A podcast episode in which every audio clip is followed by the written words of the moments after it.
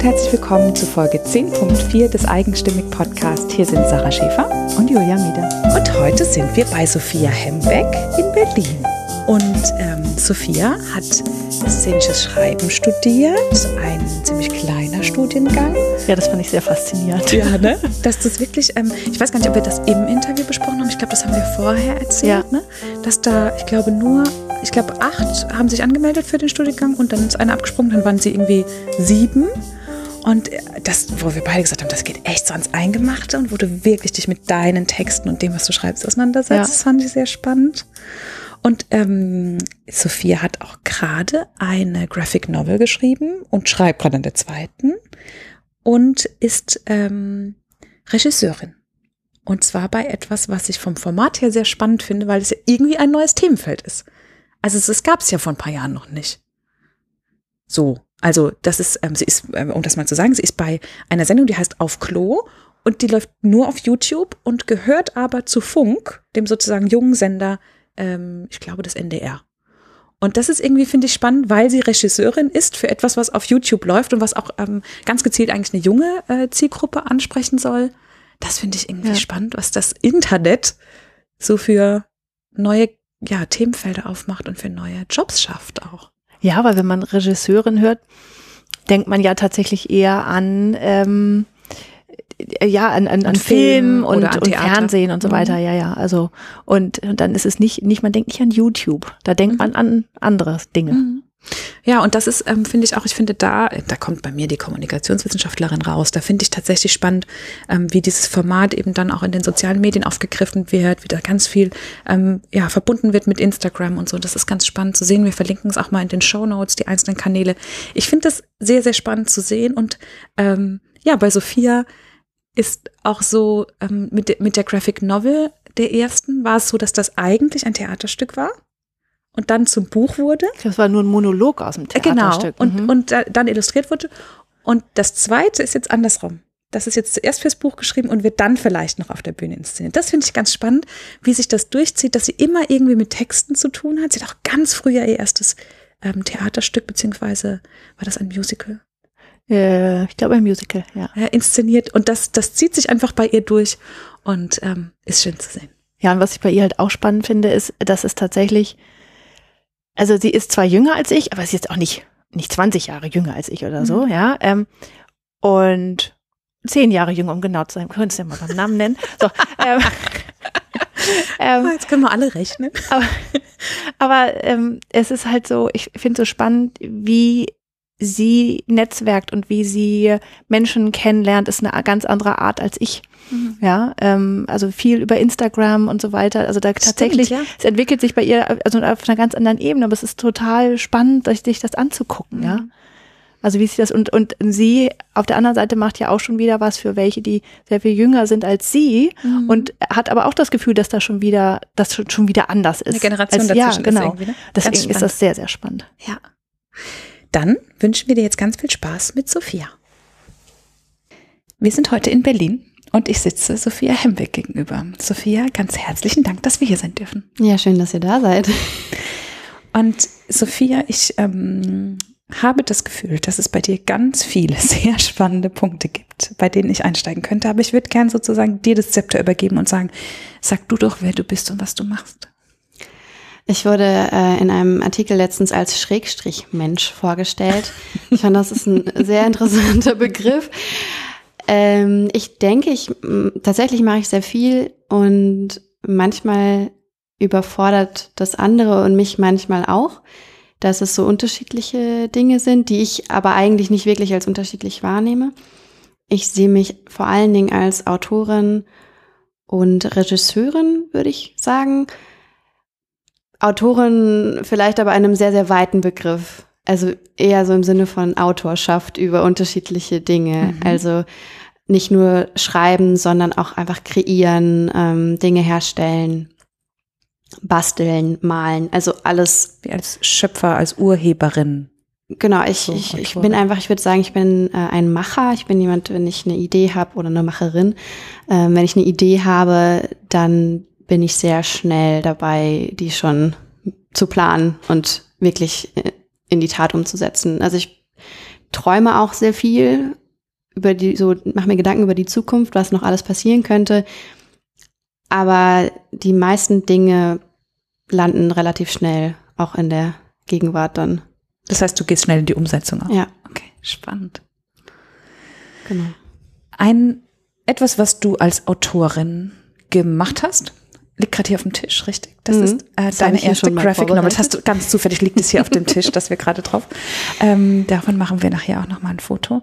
Es ist deine erste Graphic Novel. Die wann rauskam? Ist noch gar nicht so lange her. Es ist noch gar nicht so lange her. Es kommt mir schon sehr lange vor, ist aber tatsächlich von einem halben Jahr erst rausgekommen, im Anfang Mai. Mhm. Und worum geht's da? Oder vielleicht erst grundsätzlich, was ist eine Graphic Novel für die, die es nicht wissen? Eine Graphic Novel ist ein Text, der durch äh, Illustrationen, Bilder nochmal auf eine andere Ebene gehoben wird. Das ist zumindest meine Definition. ähm, klassischerweise sind Graphic Novels eigentlich aus einer Hand. Das heißt, äh, der Autor ist auch gleichzeitig der Zeichner oder eben Zeichnerin, Ach, Autorin. Und in meinem Fall ist es aber nicht so. Ich habe eben den Text geschrieben und Julia Feller, äh, eine Bekannte von mir, die ich über Instagram kennengelernt habe, ähm, die eben Illustratorin ist, hat, die hat das dann illustriert. Also wir haben das so in gemeinsamer Absprache. Ich hatte so ein paar Ideen und dann hat sie die äh, gemalt und dann ist das dabei, ja, dabei rausgekommen. Und warum geht es in dieser Graphic Novel? In dieser Graphic Novel geht es um, ich muss dazu sagen, es ist eigentlich ein Theatermonolog gewesen. Das heißt, ich hatte vor einem Jahr, auch im Mai, also quasi ein Jahr vorher, also anderthalb Jahre jetzt vorher, ähm, diesen Text geschrieben und inszeniert an meiner Uni. Ich habe damals noch studiert an der UDK. Und das ist ein Trennungsmonolog. Da spricht eine Frau an ihren Ex-Geliebten und ähm, lässt die Beziehung sozusagen nochmal Revue passieren und ist da ziemlich schonungslos, würde ich sagen. Auch ist ein, ist ein sehr emotionaler Text, ein ähm, sehr wütender Text, gleichzeitig auch sehr ironisch. Also, weil ich finde auch, ähm, gerade im Schmerz darf man den Humor nicht vergessen. Ähm, genau. Und sie rechnet sozusagen mit ihm ab und auch mit der ganzen Beziehung. Und am Ende geht es ihr dann besser damit, würde ich sagen. Ohne das jetzt spoilern zu wollen, aber also sagen wir so, wenn man gerade eine Trennung durchmacht, dann ist es auf jeden Fall, glaube ich, ein ganz gutes Buch, wenn man, ähm, wenn man sich so ein bisschen äh, verstanden fühlen möchte in diesem Liebeskummerschmerz. Genau, deswegen habe ich es halt auch geschrieben. Du hast es ja aber ursprünglich für die Bühne geschrieben mhm. und es jetzt als Graphic Novel umzusetzen. Ähm, war da die Idee da, weil du die Illustratorin so ein bisschen kennengelernt hast und gedacht hast, mh, hm, das passt?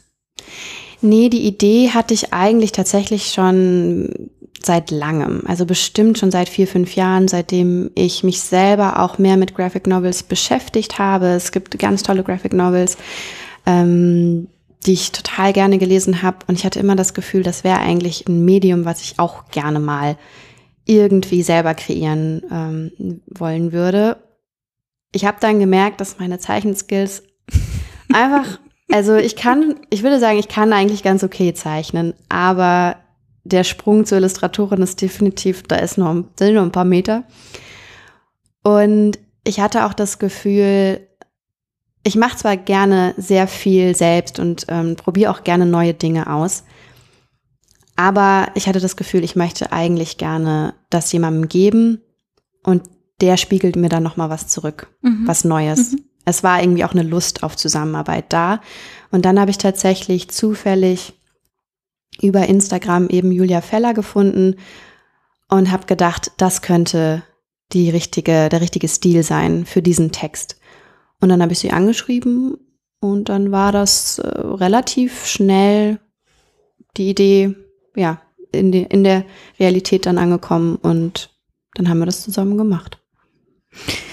Ich finde genau diese Idee mit dem, mit dem Austausch und dem Zurückspiegeln so spannend, weil du natürlich in diesem Schreiben gut bist. Das ist das, wo du, wo du Expertenwissen hast. Und Julia in in, dem, in der Illustration. Und wenn man das selbst macht, hat man nicht nur keinen Austausch, sondern du hast was, wo, wo drin du Expertise hast, was im besten Fall eben gut ist und ähm, hast aber auf der anderen Seite ein Skill, was daran nicht ranreicht. Ne? Und dann mhm. hast du mhm. da so diese, die Frage ist ja immer, was macht es besser, dass du gesagt hebst auf eine andere Ebene nochmal. Und das kannst du natürlich dann ganz oft auch im guten Austausch. Ja, wie schön.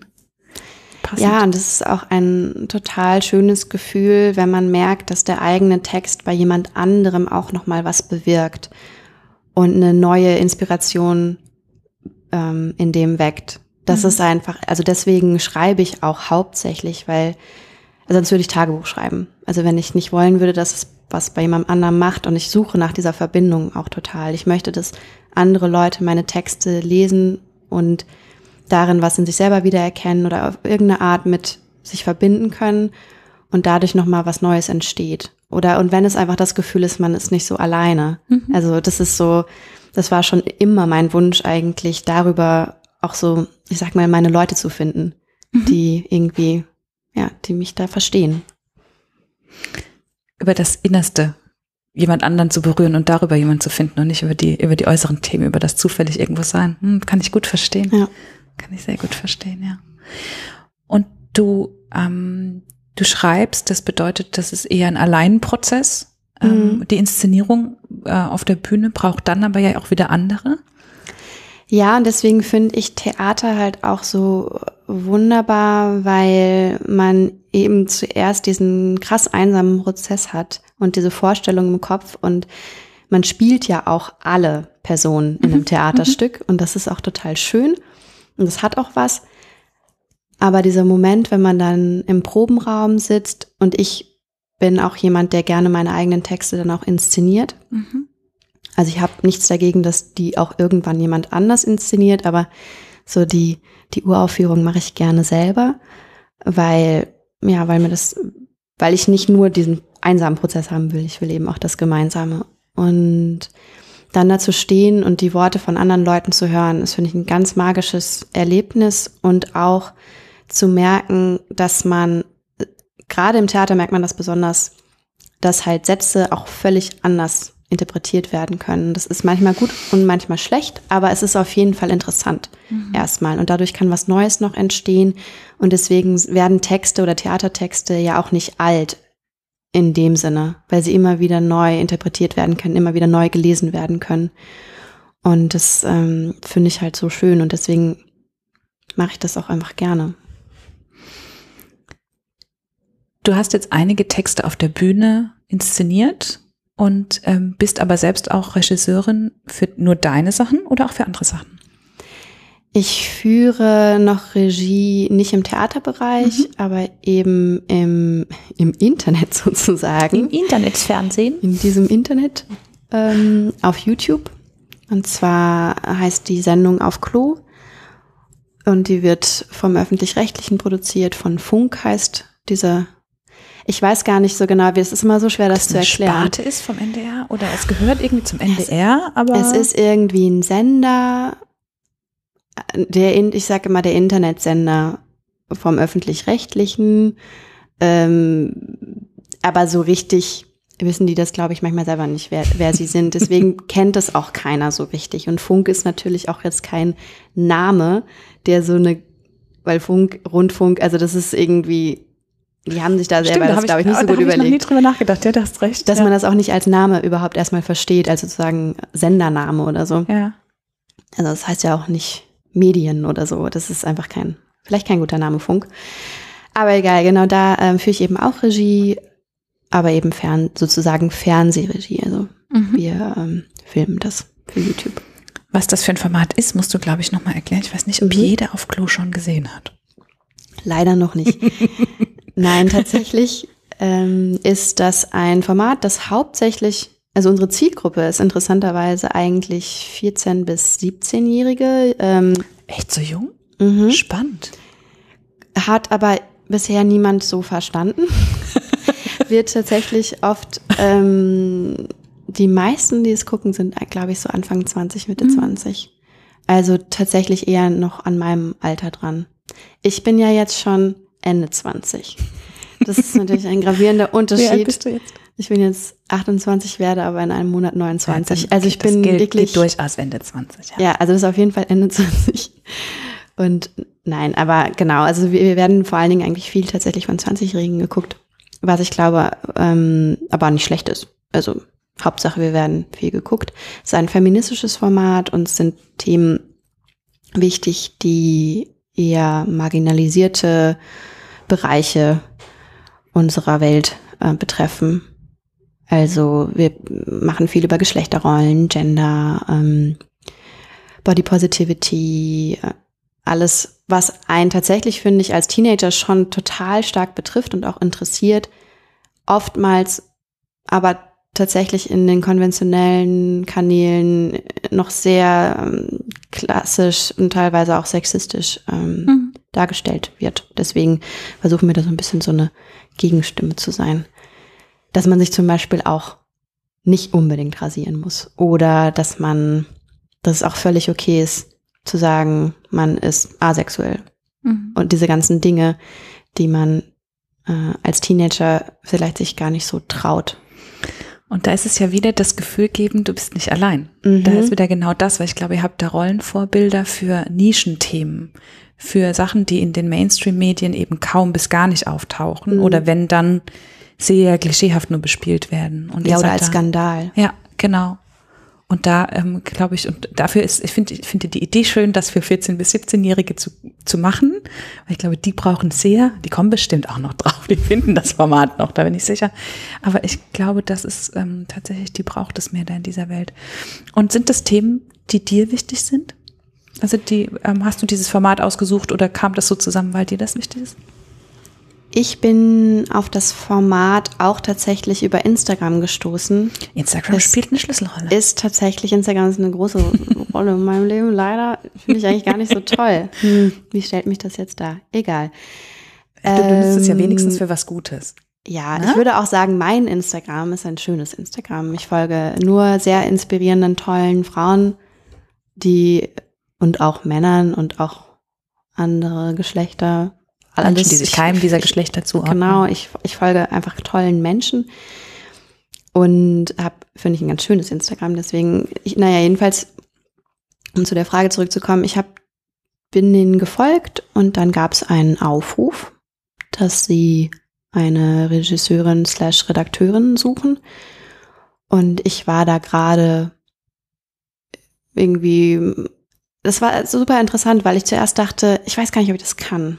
Mhm. Weil das tatsächlich ja mein erster, also ich habe im Theater Regie geführt und ich habe auch schon für verschiedene Online-Medien mal als freie Mitarbeiterin geschrieben und ich habe eben Podcast zu dem Zeitpunkt auch selber gehabt und hatte das Gefühl, das passt alles zusammen. Also ich habe diese Skills alle, aber ich mhm. habe das natürlich jetzt noch nicht gemacht. Die noch also, nicht gebündelt so angewendet. Genau, für YouTube mhm. habe ich das noch nicht gemacht. Und tatsächlich habe ich dann aber einfach gedacht, na ja, irgendwer wird sich da bewerben, kann ja auch ich sein. Und dann habe ich mich da beworben und dann hat das eigentlich ziemlich easy geklappt.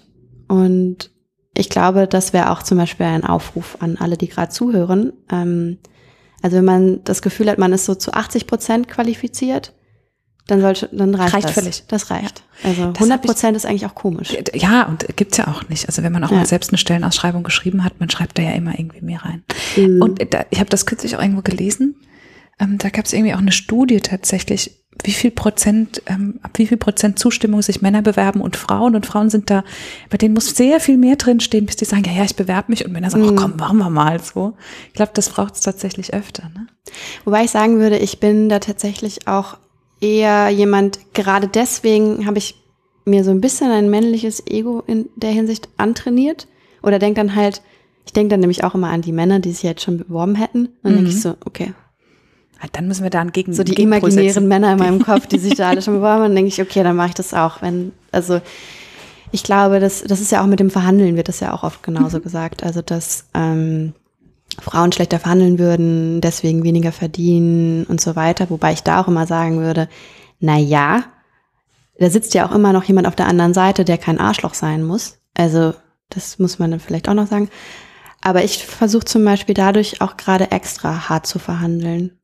und auch immer noch mal nachzufragen, ob man da noch ein bisschen mehr Geld drauflegen kann oder also wie das so aussieht. Das ist mir total wichtig, das äh, nicht jedes Angebot ähm, anzunehmen direkt mhm. zum Beispiel auch. Aber es war jetzt mal so ein Exkurs. Ein kleiner mutmachender Exkurs. Ja. Ich glaube, auch das kann man ruhig mal machen. Und ich meine, im schlimmsten Fall kriegst du halt ein Nein. So. Ja, oder halt ein, wir schauen mal das nächste, mhm. beim nächsten Mal. Also das ist ja, oder zumindestens, was ich auch gut finde, ist die, dass das bei denen auch im Hinterkopf gespeichert ist, dass eigentlich zum Beispiel der Preis höher wäre. Du machst das nicht nur für dich und das ist, ähm, ich plädiere auch immer dafür, dass man einen realistischen und einen guten Stundensatz hat, von dem man auch langfristig überleben kann, weil das ähm, begegnet uns auch oft bei Menschen, die sehr lieben, was sie tun. Das sagen, es fühlt sich ja gar nicht an wie Arbeit und trotzdem mhm. musst du sie dir bezahlen lassen, weil sonst kannst du das langfristig nicht tun. Und wenn du stark bist und dich hinstellst und nachverhandelst, wird es im Hinterkopf bleiben und eine nächste hat es vielleicht leichter, mhm. ja, weil darüber nachgedacht wird. Und auch das ist halt, ja, und das hat dann ähm, ganz im Gegenteil ist dieses eher zurückstecken und sagen, na, dann mache ich das halt für den Preis. Man macht es für ja, alle blöd. anderen, die danach kommen, schwieriger. Mhm, genau. Weil ja. es dann immer heißt, die hat das dafür gemacht, der mhm. hat das mhm. dafür gemacht. Genau. Das ist das, äh, da muss man, das muss man wirklich im Hinterkopf behalten und auch weggehen können. Aber das ist natürlich auch schwierig. Manchmal ist man nicht in der privilegierten Situation, wo man einen Job ablehnen kann. Also, mhm. aber grundsätzlich als Prinzip würde ich schon sagen, das muss, das würde ich auf jeden Fall auch unterstützen. Mhm.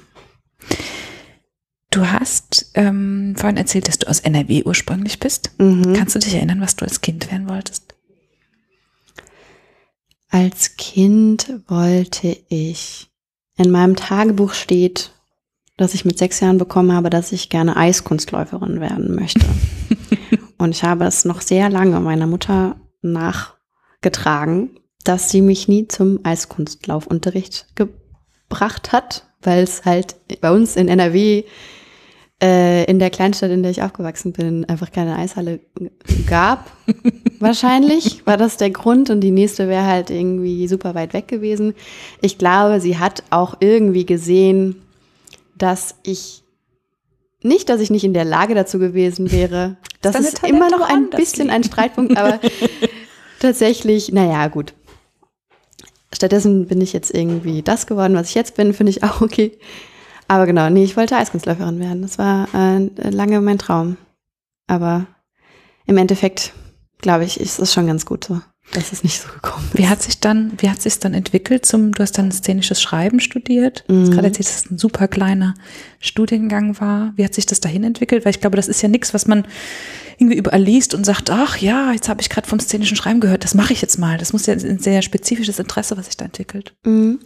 Nee, ich sehe auch total den Weg dahin. Also äh, nach dieser Eiskunstlaufphase ist definitiv als nächstes, würde ich sagen. Ich, ich glaube, ähm, ich hatte nie im Kopf, ich werde Autorin, weil das für mich, glaube ich, gar kein Beruf war in meinem Kinderkopf. Also Mhm. Das hätte ich nicht formulieren können, weil ich gar nicht wusste, dass es das gibt. Und YouTube gab es sowieso noch nicht. Also von daher, oder auch selbstständig sein war in meiner Familie gar kein Ding. Also meine Eltern sind beide, ähm, haben bodenständige Berufe und so, so Arbeiter sind angestellt. So, das ist irgendwie, war nie, also wenn ich denen auch mit so Sachen Fragen komme wie Steuererklärung und irgendwie, das ist alles sehr, sehr fern. Also die machen das natürlich auch, aber eben nicht in dem selbstständigen Teil. Wir haben da auch sehr große Angst vor, glaube ich. Aber egal. Ähm, wie ist das gekommen? Ich habe halt immer geschrieben schon. Wie gesagt, ich hatte mit sechs dieses Tagebuch bekommen und das seitdem bin ich auch äh, schon immer am Tagebuch schreiben. Ich schreibe jetzt nicht jeden Tag, das wäre, glaube ich, auch ganz schön krass, wenn es wirklich so wäre, dass ich für immer seitdem schon jeden Tag geschrieben hätte, aber ich schreibe relativ regelmäßig, schon immer. Und habe dann mit 15 tatsächlich ein Musical, eine Musical AG gegründet mit einer Freundin zusammen. Und wir haben das Musical Anastasia aufgeführt. Anastasia ist ein, es ist nicht von Disney, aber es ist so ein Zeichentrickfilm im Stil von Disney, so, den wir ganz toll fanden und irgendwie wollten wir ein Musical aufführen. Und dann musste das auch irgendwer schreiben Und dann habe ich das halt irgendwie so diese Aufgabe übernommen, dass ich diesen Film quasi adaptiere, als sozusagen Bühnenfassung gemacht. Und ja, da ist das so klarer geworden, dass ich so Theater, Regie, so diese Schiene irgendwie ziemlich gut finde. Wir haben das tatsächlich auch viermal dann aufgeführt in der Schulaula. Und es war auch ein, ich würde sagen, großer Erfolg für diese Kleinstadt. Und danach, irgendwie zwei Jahre später, hatte ich die Idee, weil das, das Problem war bei diesem, dieser Filmadaption und auch mit der Musik, dass da ja Rechte dranhängen und so mhm. weiter. Und ich hatte Bock, einen Text zu haben, mit dem ich alles machen kann, was ich will. Und habe dann ein eigenes Theaterstück geschrieben. Soundtrack meines Lebens hieß es. Es geht um einen Jungen, also Teenager, der glaubt, dass sein Leben ein Film ist. Und das, ja, darum handelt dieses, der geht dann, sieht dann irgendwie so ein Plakat für so ein Casting-Show und denkt halt irgendwie, ist jetzt ein Zeichen und bewirbt sich dann da. Und das war halt in der Zeit, wo so Deutschland sucht einen Superstar irgendwie groß war. Ich glaube, daher kam die Idee, keine Ahnung. Das war so mein erstes Ding, mein erstes richtiges Theaterstück. Und dann habe ich erstmal Abitur gemacht und hatte ein bisschen Angst davor, szenisches Schreiben zu studieren. Ich kannte das schon. Ich habe das im Internet gefunden, diesen Studiengang, dachte, ah, das passt voll gut. Hatte aber ein bisschen Angst davor, so richtig in diese Kunstszene reinzugehen. Wie gesagt, meine Eltern sind eher bodenständig und äh, auch finanziell konnten die mich jetzt nicht krass unterstützen. Das war irgendwie schon klar. Und dann habe ich erstmal Theater- und Medienwissenschaft in Bochum studiert, was jetzt auch nicht der bodenständigste Studiengang ist, aber ein bisschen, da ist nochmal Wissenschaft ja, dahinter. Und, und der verspricht so ein bisschen mehr, wenn auch nur oberflächlich, dass du da hinterher vielleicht einen sicheren Job kriegen kannst. Mhm. So, anders als szenisches Schreiben, wo dir irgendwie vorher schon klar ist, das wird kein 9-to-5-Job am Ende rauskommen. Ne? Nee, das kann man vergessen. Obwohl, weiß ich nicht. Man kann ja mittlerweile ich glaube ja gar nicht an, an Studienabschlüsse in der Hinsicht. Also ich glaube, dass bei Ärzten und so weiter, Ärztinnen. Da ist das immer praktisch, wenn die das auch gelernt haben, was die hinterher machen. Genau, und ich glaube auch total an die Geisteswissenschaften im Sinne von, dass es wichtig ist, dass man etwas studiert hat, mhm. dass man sich in dieser, ähm, erstmal, dass man sich mal weitergebildet hat, dass man gelernt hat, wie gehe ich mit Quellen um, wie gehe ich mit Texten um, wie schreibe ich eine Hausarbeit. Überhaupt dieses, ich schreibe eine Hausarbeit, ich schreibe eine Bachelorarbeit, ich schreibe eine Masterarbeit, das sind alles Skills, die einem vielleicht erstmal so nicht deutlich sind, warum das wichtig ist, aber es geht um Durchhaltevermögen, es geht da ums Denken, also auch überhaupt diese ganze Universitätenwelt finde ich total schön. In der Hinsicht, aber es ist, glaube ich, relativ irrelevant, ob man jetzt Politikwissenschaft studiert hat oder eben Medienwissenschaft. Also sage ich jetzt einfach mal so. Da mag vielleicht jemand widersprechen, aber ich finde, grundsätzlich geht es erstmal um so eine Weiterbildung. Genau. Und dann war ich im Erasmus in Wien und habe da auch ein Stück geschrieben. Das war so ein bisschen der Plan, dass wenn ich irgendwie dann da bin, dass ich ein Theaterstück schreibe und auch gerne irgendwie aufführe. Und das hat auch geklappt. Ich habe dann da mit so einer Studentenvereinigung zusammengearbeitet und dann haben wir ein Stück gemacht, das hieß I Might As Well Live und es ging um Dorothy Parker. Es war so ein bisschen so ein Biopic, würde man sagen, also so um ihr Leben. Und Dorothy Parker ist eine Schriftstellerin, eine amerikanische Schriftstellerin, schon, äh, schon verstorben, die so in den 20er, 30er Jahren vor allen Dingen äh, sehr, sehr bekannt war und eine sehr ironische, sehr sarkastische äh, Zunge hatte und aber eigentlich ein ganz schreckliches Leben also eigentlich ganz schön auch ein paar Selbstmordversuche unternommen hat und so. Also eine sehr interessante Persönlichkeit, wie ich dann damals fand. Genau, und da haben wir dieses Stück gemacht. Und da wurde mir irgendwie klar, während ich dieses Stück gemacht habe, dass das eigentlich das ist, was ich machen will. Weil das ist auch das, was ich eigentlich mache. Also ich studiere zwar so ein bisschen Theater-Medienwissenschaft, aber eigentlich will ich ein Stück schreiben und eigentlich will ich das inszenieren. Und da war klar, okay, ich bewerbe mich jetzt an der UDK. Es gibt, der Zug ist abgefahren. Ich kann gar, ich will gar nichts anderes machen. Ich kann auch irgendwie gar nichts anderes machen. Also so beides. Genau. Und dann habe ich mich da beworben und wurde nicht genommen. Und dann war der Traum erstmal so vorbei. Und dann habe ich sehr viel geweint nach dieser Absage und wusste erstmal nicht so richtig, wohin mit mir. Habe dann halt erstmal zu Ende studiert.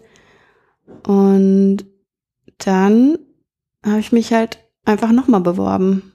Halt zwei Jahre später, man kann sich immer nur alle zwei Jahre bewerben, das ist mhm. so ein bisschen ätzend. Ich habe dann noch so ein Alibi-Studium, nenne ich das mittlerweile, so ein Master in Hildesheim dazwischen angefangen.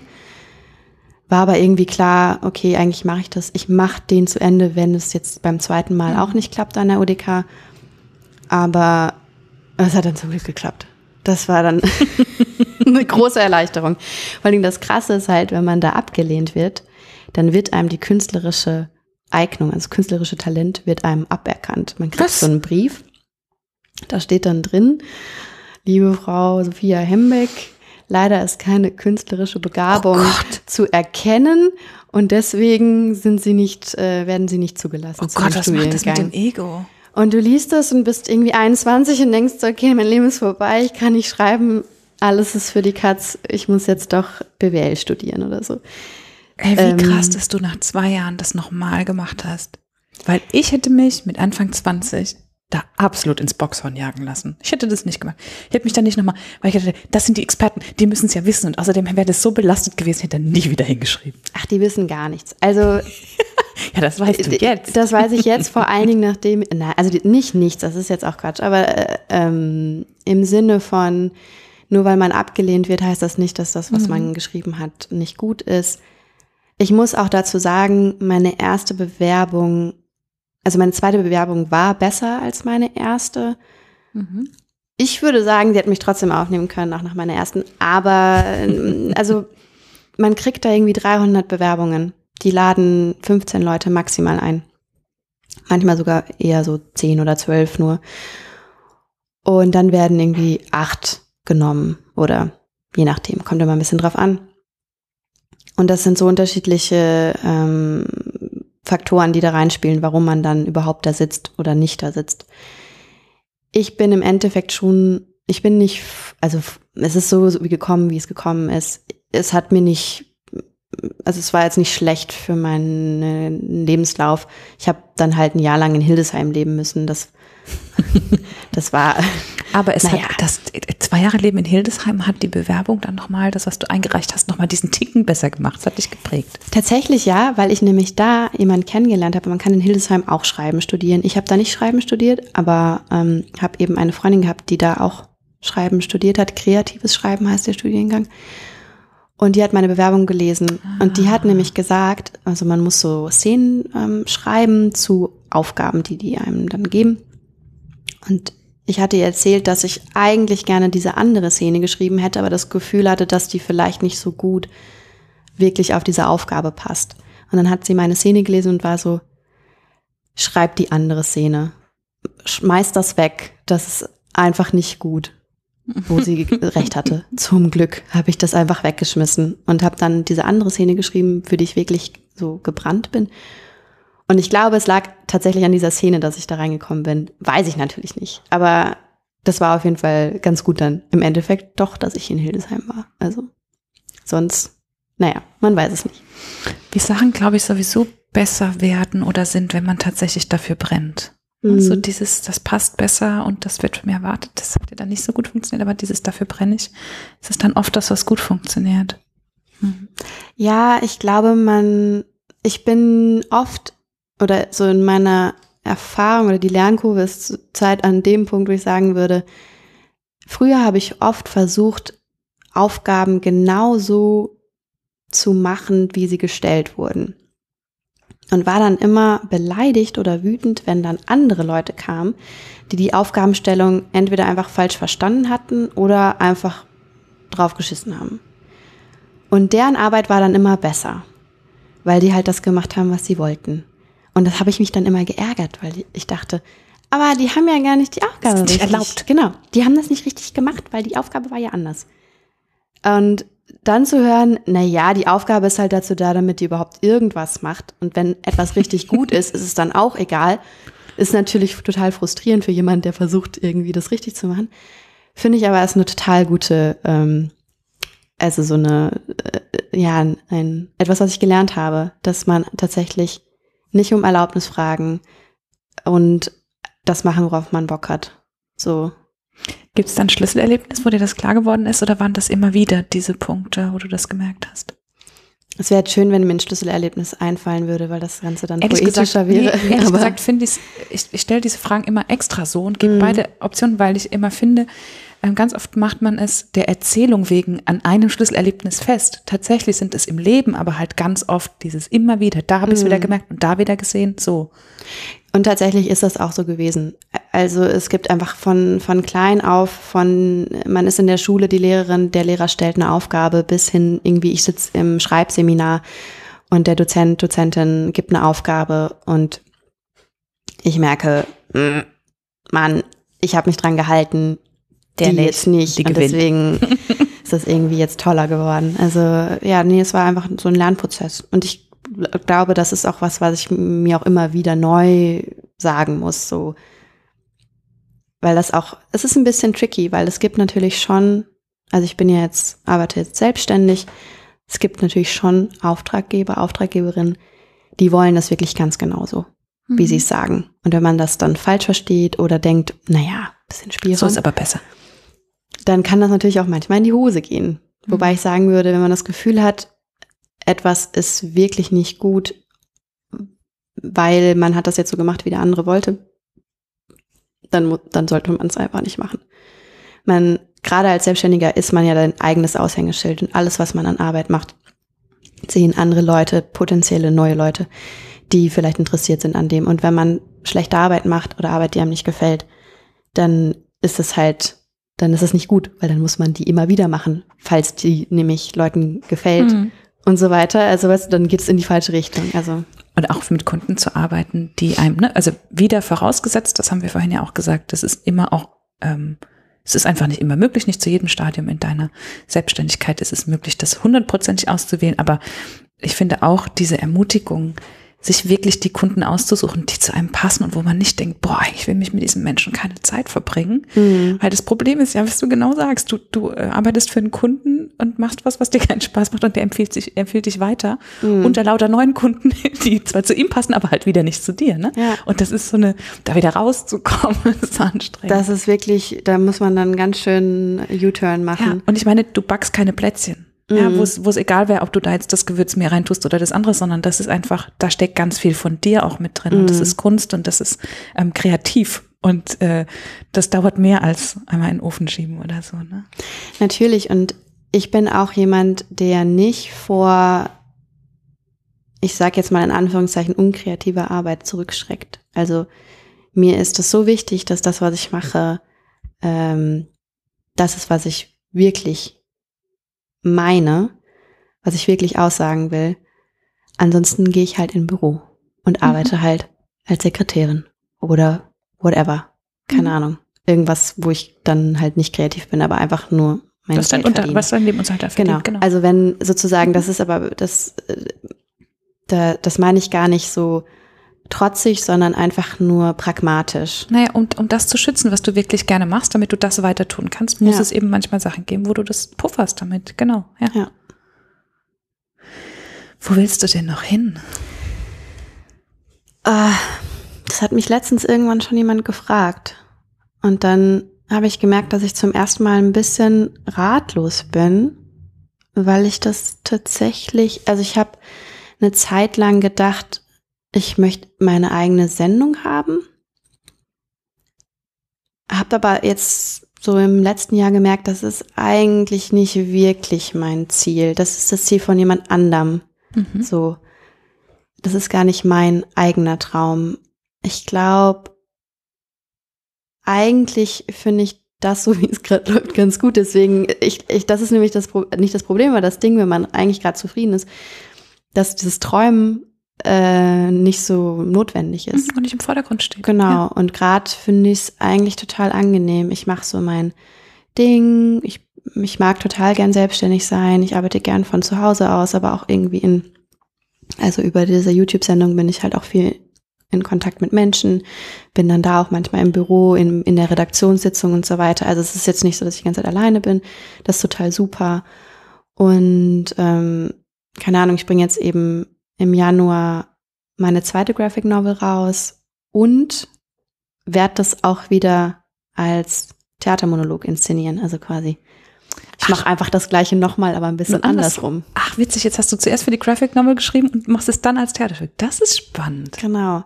Ich, man könnte es auch eine große Recycling-Aktion nennen.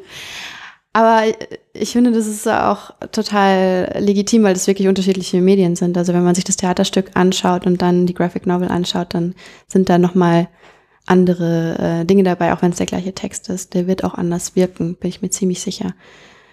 Genau, also das ist jetzt so das nächste Ziel, aber wo ich mich später mal sehe, ich würde gern mal einen Roman veröffentlichen. Das wäre so, so Buchautor, also so nicht Graphic Novel, sondern richtig so Romanautorin. Das wäre noch ein Ziel. Und sonst einfach, was mir halt so gerade, was mich halt gerade so halt interessiert, ne? Ja. Das ist aber auch gut, weil, weil manchmal braucht man ja, manchmal braucht man die Vision, um weiterzumachen. Und manchmal ist man einfach safe, wo man gerade ist und lernt da so viel, bis man eben aus dem Leben gerade wieder rauswächst und dann mhm. kommt das nächste. Es wäre ja auch schlimm, wenn es niemals einen Moment gibt, wo man mal kurz zufrieden ist. Ja. Also eigentlich ist das gerade noch, das ist ja gerade schön, dass es so ist. Und, aber ich freue mich auch, wenn das wieder nicht so ist. Ich bin gespannt, was dann passieren wird. Vielleicht kriege ich so eine äh, 30-Krise. Ich, ich warte da ein bisschen drauf. Man sagt Mitte 30. Ich habe das in zwei Jahren. Man sagt mit 35. Da gibt es auch ein, Buch zu. Ganz viele Frauen interviewt wurden mit Mitte 30, die erzählen, ja. wie sich da ihr Leben verändert hat. Ich habe da jetzt noch zwei Jahre, ich warte da mal drauf. Ich bin gespannt, weil bei mir geht's gerade auch sehr gut. Ja. Und ich bin gespannt, was so kommt. Aber ähm, ich finde es so schön, bei dir merkt man auch so eine, so eine Grundentspannung darin, dass du sagst, kommt, es kommt eh. Ja. Und dann sehen wir weiter. Ja. Gibt es denn zum Abschluss was? Ich stelle immer so gern die Frage äh, mit dem magischen Mikrofon, wenn du so ein magisches Mikrofon hättest, mit dem du eine Nachricht an alle Menschen schicken könntest. Was wäre das? Hm. Die großen Fragen. Die großen Fragen am Ende. Ähm, ich ich glaube, ich, ich werde mal kurz noch emotional, so ganz am Ende. Ähm, wir haben ja gerade darüber gesprochen, dass es mir jetzt so gut geht und dass alles so schön safe ist und das ist definitiv eine Situation, die auch aufgrund von Privilegien ähm, entstanden ist, die ich genossen habe. Aber die ist auch entstanden, weil ich mir das hart erarbeitet habe und das war auch mal nicht so. Also ich habe diese Absage von der UDK bekommen. Das war nicht die einzige Absage, die ich in meinem Leben bisher bekommen habe. Und ich hatte mit Mitte 20 tatsächlich zum Beispiel auch eine sehr, sehr äh, schlimme Krise und da ging es mir gar nicht gut. Und dass es mir heute so gut geht, zu merken, dass das mal anders war, zeigt mir halt auch, oder möchte ich einfach gerne sagen, allen Leuten, denen es vielleicht gerade nicht gut geht, dass das auf jeden Fall wieder besser werden kann. Die Möglichkeit ist immer da, dass man eine Situation verbessern kann. Ich glaube, das wäre so mein, mein Plädoyer. Dann lassen wir das so stehen. Ich danke dir von Herzen und äh, bin gespannt, was kommt. Ja, vielen Dank, dass ich da sein konnte.